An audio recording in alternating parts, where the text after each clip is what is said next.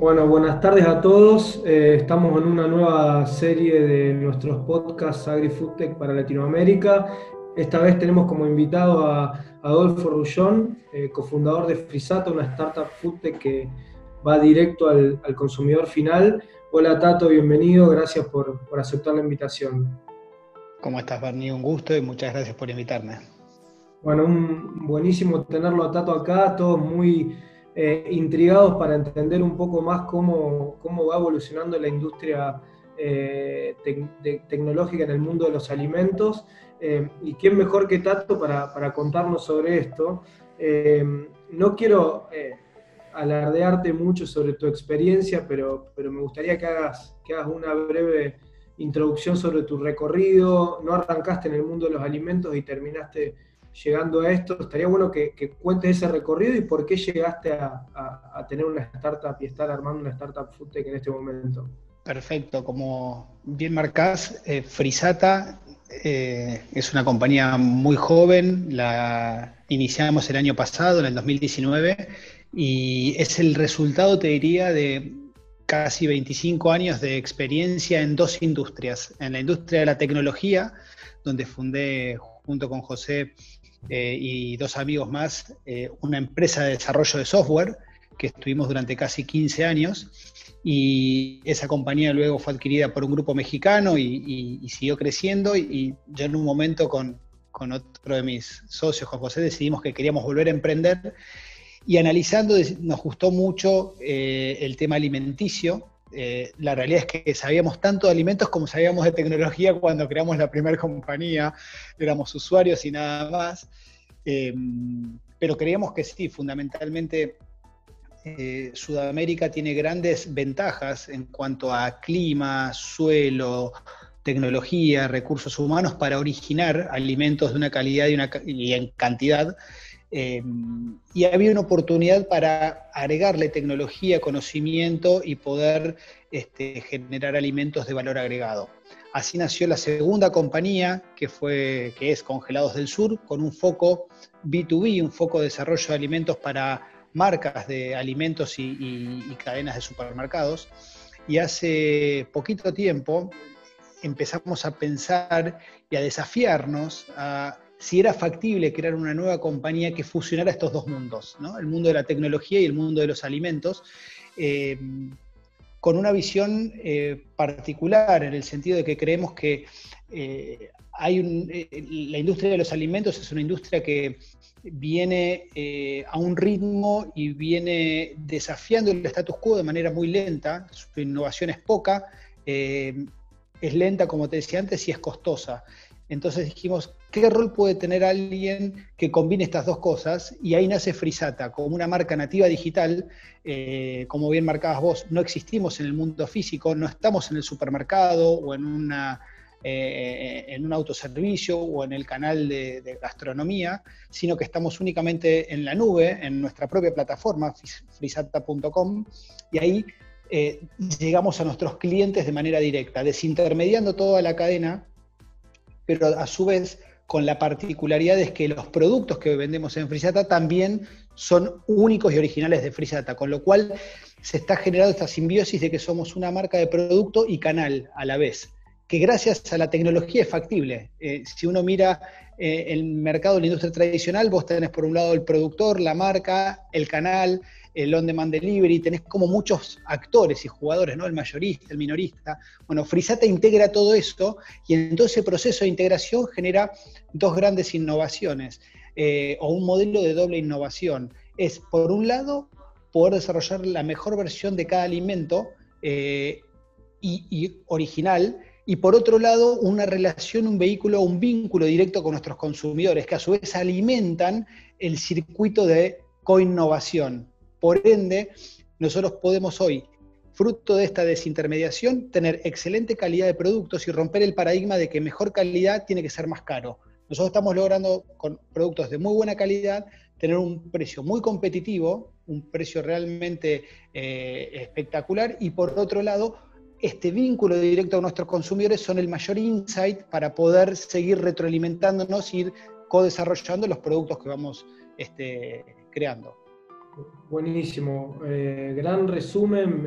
Escuchándote, digamos, nos hablaste de producción, de co-innovación o co-creación, eh, nos hablaste de tecnología, nos hablaste, eh, digamos, marcaste varios puntos en, la explicación que diste. Hablaste de canales o de no canales, o de reemplazo de canales.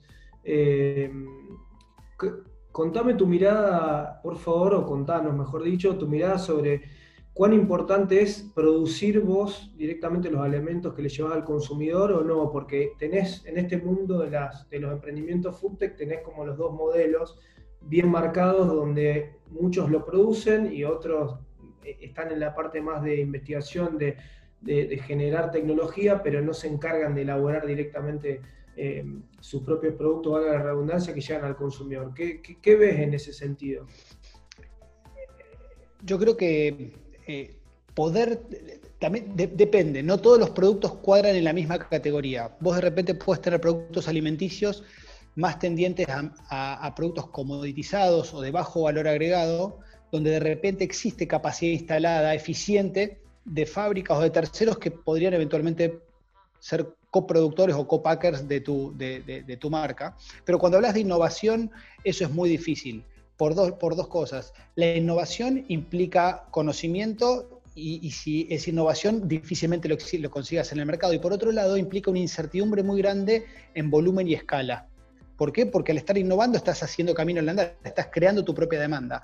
Entonces, el no contar con tu músculo o tu capacidad productiva, donde vos ahí tenés la flexibilidad y tenés la capacidad disponible para poder llevar al mercado el producto que estás innovando, eh, puede terminar siendo una gran limitante, una gran restricción. Uno, por el desconocimiento y así que tengas el conocimiento, se lo traslades a un tercero y asegurándote que esa propiedad intelectual la puedes proteger, tenés el otra barrera o el otro desafío que es la escala. Para que un tercero te dé atención y quiera producirte para vos, requiere un volumen mínimo. Y cuando ese volumen no existe, también es una trampa. ¿no? Entonces, en nuestro caso, contar con nuestro propio, eh, como decimos, eh, un lenguaje heredado del software, ¿no? las tecnologías o, los lenguajes ágiles, eh, en inglés que se usa de Agile, que es, poder tener mucha dinámica en este mercado que es tan veloz y tan cambiante, poder tener una fábrica que sea ágil y que nos permita ir desarrollando, innovando y probando, es absolutamente fundamental.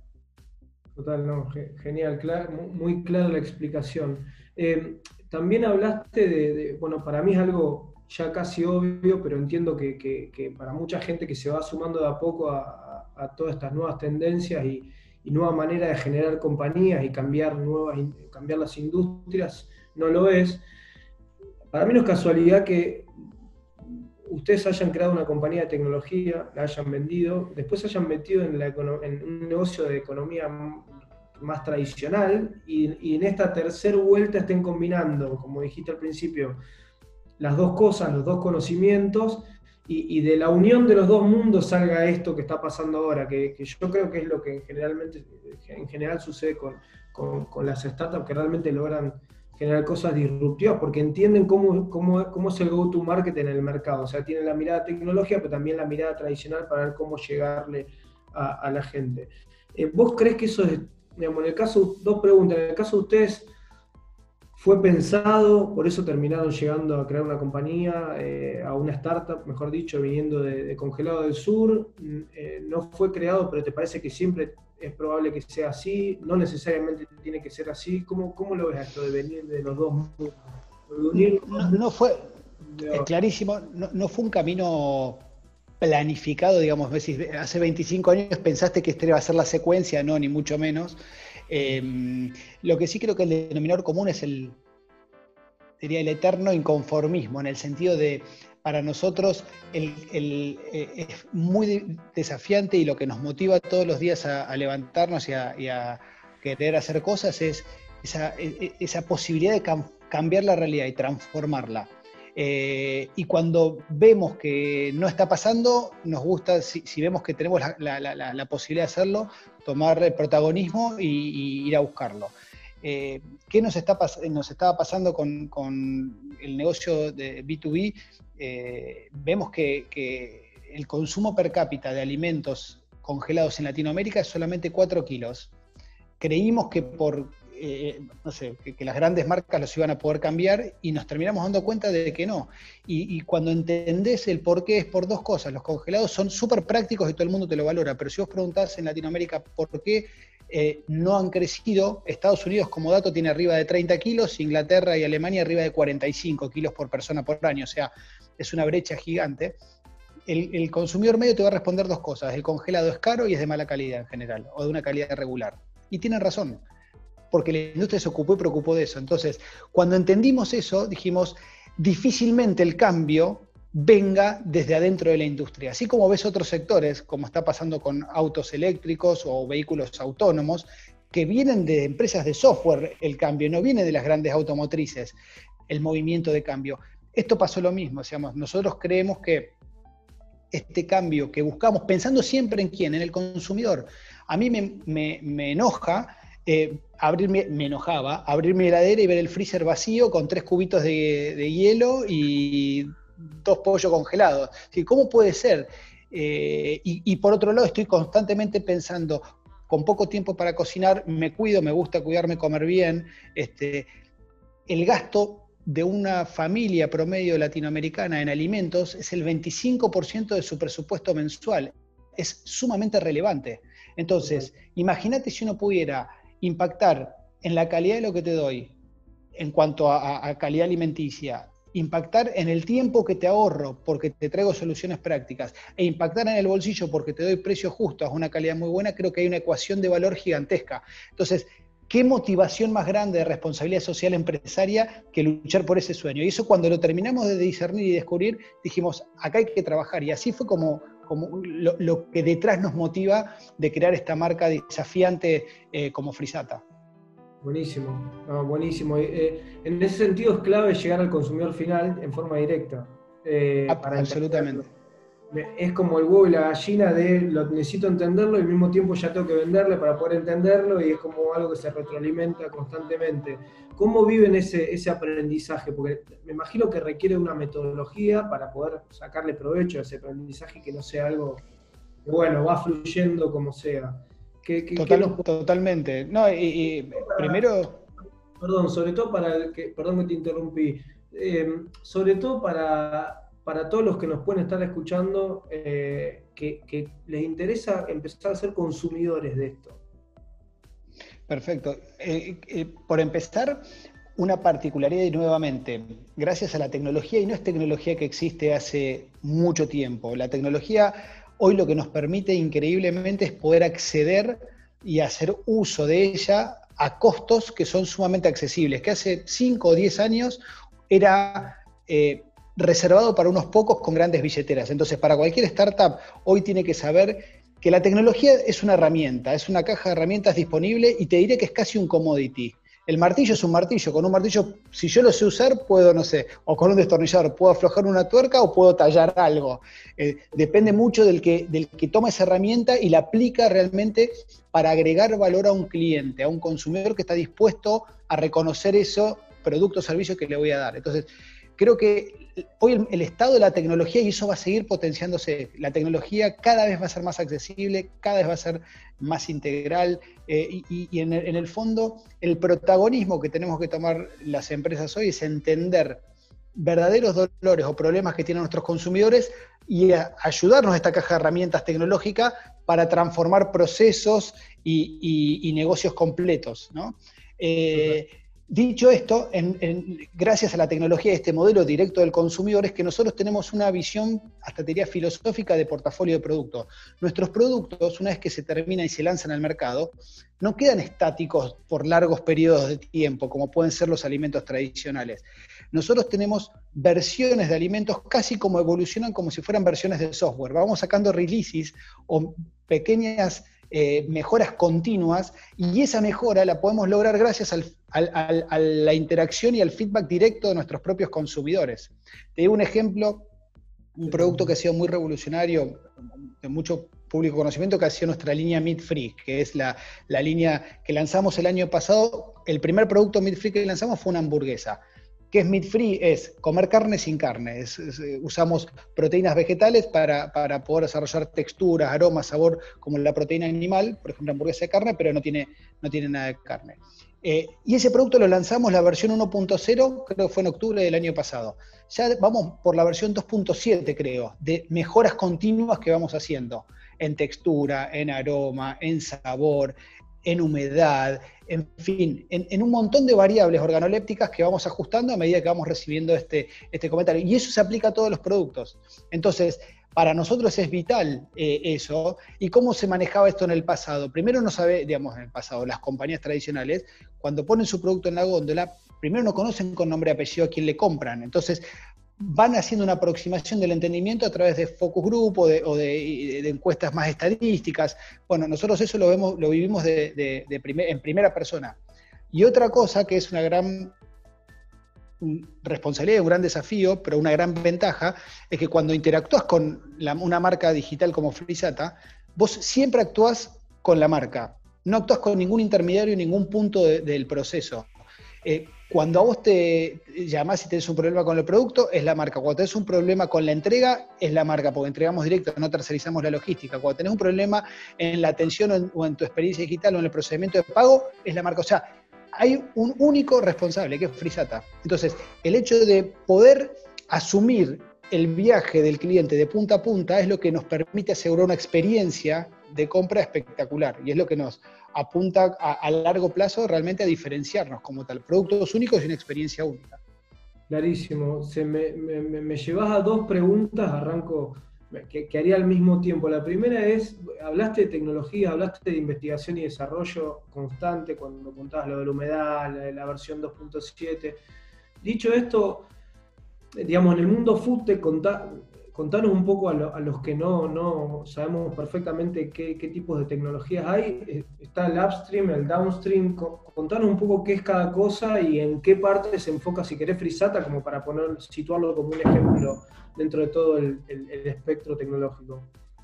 Si tomamos la cadena de valor alimenticia, lo que en inglés llaman el agri-food tech, va mucho más atrás todavía eh, en el upstream, digamos, en la parte más arriba de la cadena, tenemos desde investigación y desarrollo, biotecnología, biomateriales, semillas, este, eh, drones, satélites, todo lo que tenga que ver con eficiencia de cultivos y, de, buscar mejores rindes.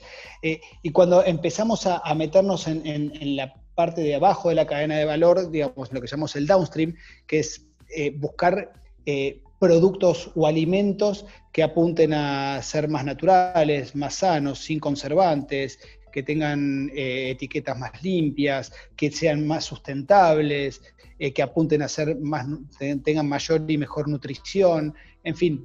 Eh, eso desde el punto de vista del producto. Tenemos también toda una tecnología de trazabilidad a través de sensores. Nosotros estamos haciendo ya pruebas eh, con nuestros propios vehículos que monitoreamos en tiempo real la temperatura a lo largo de toda la cadena de distribución. Eh, para asegurar la, calidad correcta. En el caso de los congelados es una variable determinante y muy relevante. Tenemos toda la parte de, mm, atención y vinculación con nuestros clientes que también la manejamos de manera digital. Em, otro punto importante que tiene el, el foodtech es la problemática, la preocupación del desperdicio de los alimentos. Un dato que no es menor, hoy más del 30% de los alimentos que se producen no llegan a ser consumidos y se terminan tirando y desperdiciando. Entonces, ahí también trabajamos mucho con, con, la tecnología para poder minimizar y eliminar esto. El congelado particularmente colabora con esta, con esta problemática. Em, en fin, hay un sinnúmero de, tecnologías que se van aplicando eh, y que apuntan a dos cosas, a, juntar gente con talento y herramientas tecnológicas y se alinean a una problemática o una preocupación que es buscar producir más alimentos de mejor calidad y de manera sustentable. ¿Para qué? Para que en los próximos años y décadas podamos seguir teniendo recursos naturales y riqueza para poder alimentar a los más de 9.000 o 10.000 millones de, habitantes que, vamos a hacer.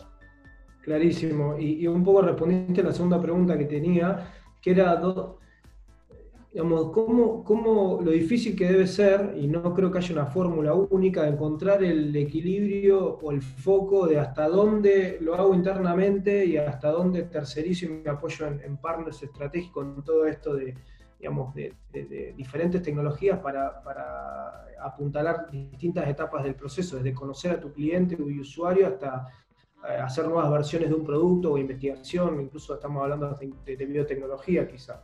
Em, en, el, digamos, en el caso de usted, ¿cómo, ¿cómo van encontrando ese equilibrio de foco versus diversificación en, en, el espectro? No, en, cuanto a, a, tercerizar o tener in-house, hay procesos o hay, si querés, activos que no necesariamente son nuestros. Por ejemplo, todos los vehículos con los que hacemos la logística, el activo en sí no es propio, pero sí todo el conocimiento y todo el software de optimización y control y de monitoreo. Ese es un ejemplo en donde vos entendiendo lo que tenés que, hacer y lo que implica en cuanto a recursos, dónde poner el foco. Para nosotros es mucho más importante poder asegurar una, un ruteo óptimo, un control de un servicio y que la entrega y la experiencia del cliente sea espectacular, y no si somos o no dueños de un vehículo que tiene el, frío. Eh, lo mismo te digo en el área de, de, I+D. Nosotros en investigación y desarrollo tenemos un equipo importante de, ingenieros y técnicos en alimentos que tienen un foco en un espectro de la cadena de valor y por fuera de ese espectro, de repente en desarrollo de ingredientes o desarrollo de, otro tipo de, sí, básicamente te diría de, ingredientes y ingredientes funcionales, muchas veces nos apalancamos o nos apoyamos en los propios proveedores y desarrolladores, que son eh, los que nos proveen ese tal vez I más D de base del ingrediente, pero todo el, I más D de la aplicación para el producto final que va a recibir nuestro consumidor, lo hacemos nosotros. Y, ahí es un video Le pones el modelo de negocio a todo ese, conocimiento que quizás está repartido eh, en diferentes lugares. Eh, recién lo mencionaste lo de los autos, de los congelados, y, me parece un gran ejemplo. Contanos, digamos, cómo fue el desembarco de Frisata en Córdoba y cuándo fue. Córdoba es una ciudad para el resto de Latinoamérica, Córdoba es la, segunda o tercera, está ahí en disputa, ciudad más importante de Argentina, para los rosarinos es la, para, algunos rosarinos reconocen que es la segunda, otros van a decir que es la tercera. Eh, pero contó un poco esa experiencia porque tiene que ver con la tecnología, tiene que ver con cómo se está posicionando esta industria en este momento tan diferente, eh, nunca vivido y, me parece genial como ejemplo.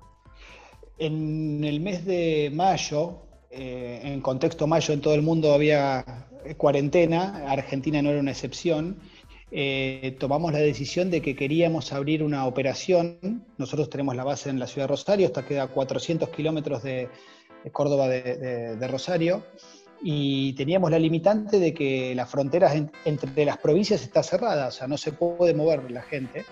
Eh, y a pesar de que nosotros podríamos haber movido a la gente por estar en una industria alimenticia que con ciertos permisos podríamos haber movido, tomamos el desafío de hacerlo de manera completamente offshore, o sea, de, manera completamente virtual y remota, sin mover una sola persona eh, físicamente y era un paradigma que queríamos eh, demostrar y demostrarnos que era factible.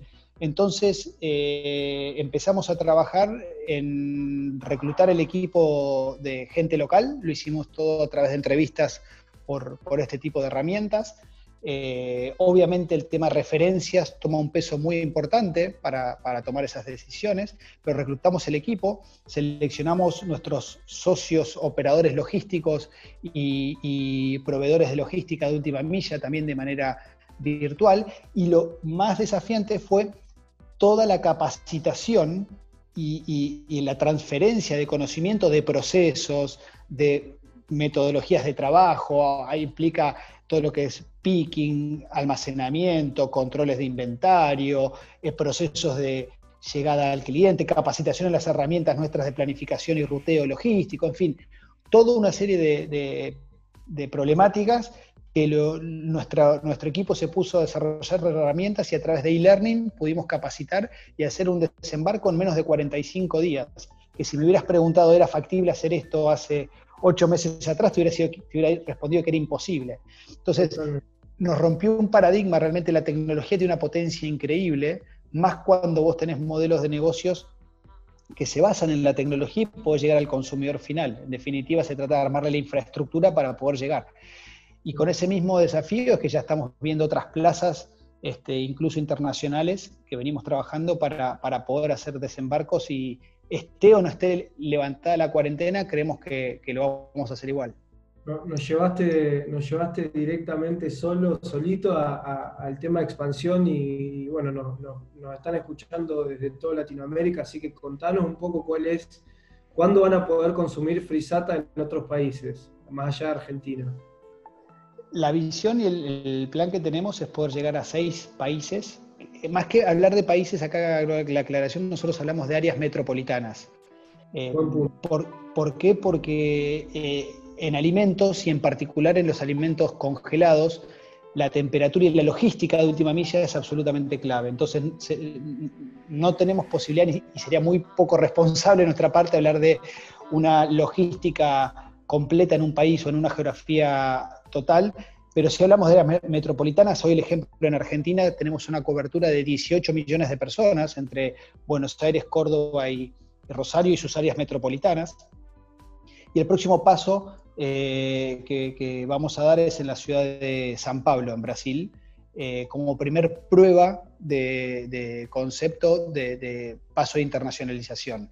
Y en nuestros planes están, hemos identificado y mapeado más de 60 ciudades en seis países de, Latinoamérica, eh, que superan los 220, 250 millones de personas, en lo cual esperamos en los próximos ocho años poder estar eh, llegando con Frisata a cada uno de esos hogares. Buenísimo, buenísimo. Y el, consumidor y usuario, en este caso, que coinciden, eh, en el caso de Frisata, eh, varía mucho según las áreas metropolitanas que hay en Latinoamérica más fuertes o, o encontrás muchos denominadores comunes?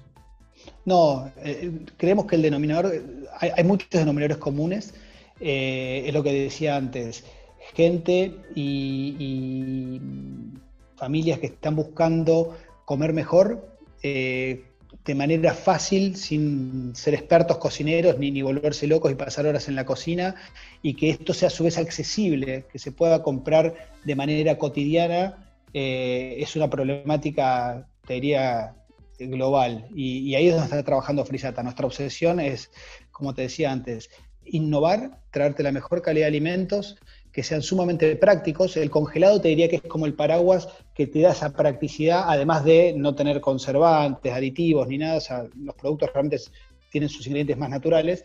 Eh, y por sobre todo, en, ir con este modelo disruptivo basado en la tecnología, es poder darte esa accesibilidad cotidiana o diaria. Entonces, eh, esa ecuación la vemos que es transcultural y, y transfronteriza. Total, Tato. Eh, aprovecho tu, conocimiento y ya trayectoria y te pregunto qué, oportunidades ves más en el mundo foodtech, dentro del agri-foodtech, eh, en lo que no sea congelado. ¿Qué, tipo de transformaciones ves? ¿Qué te estás imaginando? A, ver, eh, mucho de lo, que leo y, permanentemente, digamos, yo creo que intentar trabajar con productos cada vez más limpios de ingredientes artificiales y conservantes y sintéticos es un desafío.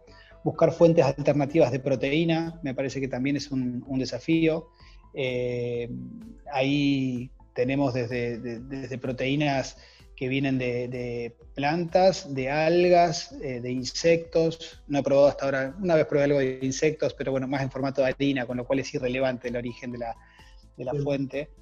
Eh, por otro lado, eh, todo lo que haga a la eficiencia en las cadenas de, valor, de distribución. Eh, hay mucha ineficiencia, esa ineficiencia aplica costos, mermas, pérdidas, alimentos que se tiran, que se pierden. Entonces, toda tecnología que ayude a mejorar eso, desde sistemas de trazabilidad en tiempo real, sistemas que apunten a mejorar los, eh, los inventarios, en fin, creo que por ahí también hay, mucho. Eh, ¿Qué otras cosas vemos? Eh, de repente todo lo que tiene que ver con el Internet de las Cosas, hardware que vamos a tener en nuestras cocinas, que van a, permitirnos de alguna manera ser más inteligentes a la hora de tomar decisiones de, de compra o de preparación de alimentos. También se están viendo algunos prototipos. Em, hay todo, toda otra tendencia de, lo que se llama carne eh, cultivada, que es carne que se parte a partir de células madre eh, criada en bioreactores y no en animales. Eh, eso es un desarrollo que tiene mucho foco y se está desarrollando. Es lento, creo que va a faltar para llegar al mercado, pero pues, se está trabajando en eso también tema de, en todo lo que es agricultura vertical, eh, con, viveros verticales, eh, en zonas urbanas, para tratar de, poder llegar con producto lo más fresco posible al consumidor, en fin, hay un montón de, iniciativas. Totalmente. Eh, sí, todo lo que es del campo al consumidor directamente también todavía no hay mucho elaborado, o muy poco, a nivel mundial incluso, pero hay una oportunidad enorme. Creo que quizá hay que resolver eh, algunas tecnologías que son necesarias en el medio para poder llegar a ese tipo de modelos de negocios. Em, pero coincido plenamente con, con, lo que planteás. Eh, sí, sí, nosotros vemos no, vemos, no vemos y Foodtech separados, sino que siempre, por definición local, incluso eh, ve la industria como agri-food como un todo, porque realmente concebimos, vos lo dijiste de alguna manera en, tus comentarios, eh, son indivisibles, o sea, no, no puedes pensar en, qué producir si no entendés al consumidor final y viceversa. Ahora, hecha esta aclaración, entendemos en, la jerga diaria que hay startups más enfocadas en lo que podríamos decir ACTEC y otras más, más en el consumidor final o, FoodTech. Si tuvieses que que, comentar algún diagnóstico o algo que, que podría sugerirle a, las startups ACTEC, porque seguramente también hay muchos emprendedores que pueden estar escuchándonos, eh, de qué les serviría a Frisata recibir de, ese tipo de startups, ya sea algunas que hacen, utilizan sensores, otras que hacen eh, Farm Management Systems o biotecnología para el agro. ¿Qué, ¿Qué, te interesaría pedir o como input de parte de ese tipo de compañías? Para nosotros, eh, a, nivel ingredientes, hay todo un área de, oportunidad, desde ingredientes, eh, legumbres y, vegetales que aporten proteína con distintas estructuras y texturas, me parece que es un, camino interesante.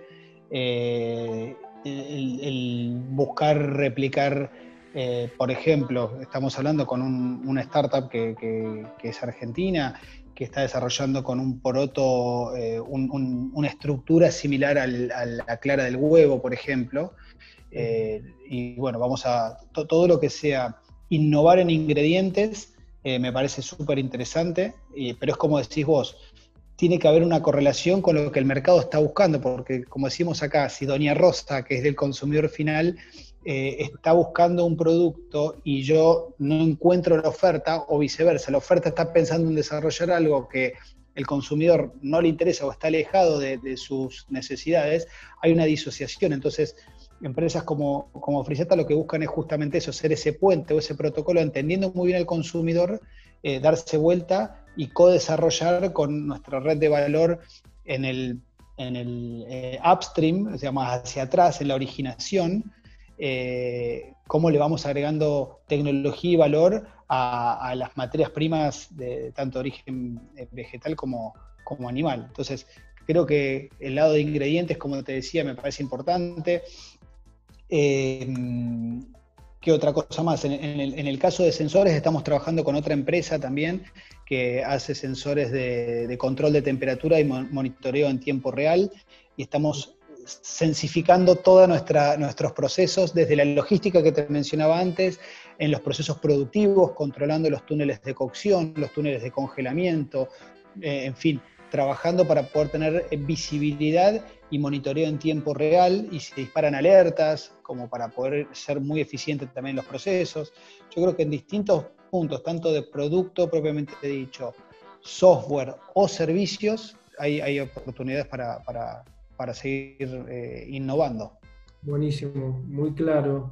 Em, y bueno, para ir cerrando, a mí lo que me gustaría, eh, seguramente vamos a poder hacer la versión 2 de esta, de esta entrevista, porque me quedé con, con un montón de preguntas para hacerte. Em, pero lo que me gustaría es que, digamos, eh, nos cuentes tu visión, porque lo mencionaste un poco al principio, pero me parece una idea fuerza importante, la, oportunidad que tiene Latinoamérica en, este sector, porque, digamos, no, es lo mismo, creo que, todos coincidimos en que no es la misma oportunidad que tiene Latinoamérica eh, en términos de agri-food que, quizá en otros verticales tecnológicos. Contanos qué, qué, visión tenés en ese sentido y que puedes transmitirle a mucha gente que quizás está pensando en emprender o en invertir o en, o en empezar a, comprar productos como los de Frisata o representar a Frisata en algún lugar, no lo sabemos, hay infinidad de, de perfiles seguramente, eh, pero, pero contanos un poco de eso, me parece súper importante tu mirada. Parados en, Latinoamérica, eh, de caras al mundo, el, mundo no se detiene, eh, va avanzando a, velocidades increíbles. Y yo creo que lo que tenemos que ser conscientes es, de que la originación de recursos, en este caso alimenticios, como lo conocimos durante los últimos 100 años, probablemente los próximos 20 tengan un cambio radical. Y que haga que la ventaja competitiva que teníamos de suelo y tierra y clima eh, sea un, un, factor, pero nos estamos encontrando con países como Israel, de repente, o Holanda, que no tienen las extensiones ni, ni, ni, la calidad de, suelo nuestro y están siendo un jugador protagonista en el futuro de los alimentos. Entonces yo creo que parte por un primer análisis a conciencia, interpretar la tecnología, interpretar lo que sé usar y darnos cuenta de que el mundo hacia adelante, los próximos, hoy estamos casi en 7.500 millones de habitantes habitando el planeta, los próximos 2.000 millones de habitantes que se agreguen, probablemente van a incrementar mucho la demanda de alimentos, pero hay un montón de gente sumamente talentosa y, muy curiosa que está poniendo toda la tecnología y la ingeniería disponible para poder capturar esa, esa demanda. Eh, y no, no nos tenemos que dormir, en el fondo mi mensaje es no nos podemos dormir en, lo tradicional de que yo tengo la tierra, el suelo y las vacas, este, como lo hice en los últimos 50 años. Creo que hay que ser muy conscientes de esto, tratar de incorporar la máxima tecnología posible y, creo que si lográramos combinar materia intelectual, eh, conocimiento, como lo tenemos en nuestra región, con los recursos y con la tecnología, ahí sí creo que podemos tener una ventaja eh, muy, muy importante. Pero ya solo los recursos naturales no van a ser eh, suficientes para competir a escala global. Y máxime que gran parte de la población eh, de las próximas décadas va a venir de, continentes como Asia, India y, ese tipo de, lugares que son distantes. Entonces creo que tenemos que analizar muy profundamente dónde vamos a, poner todos los países a nivel de políticas de, Estado, la innovación y la ciencia. Eh, y si va a estar en alimentos, tiene que, ser entendiendo el nuevo mundo al que nos adentramos, ¿no? y no mirando en las últimas cinco décadas que nos trajeron hasta acá.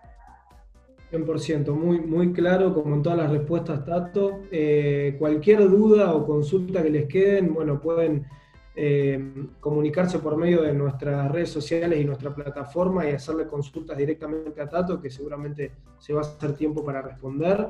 Eh, y bueno, Tato, un placer, un lujazo tenerte, te súper agradezco.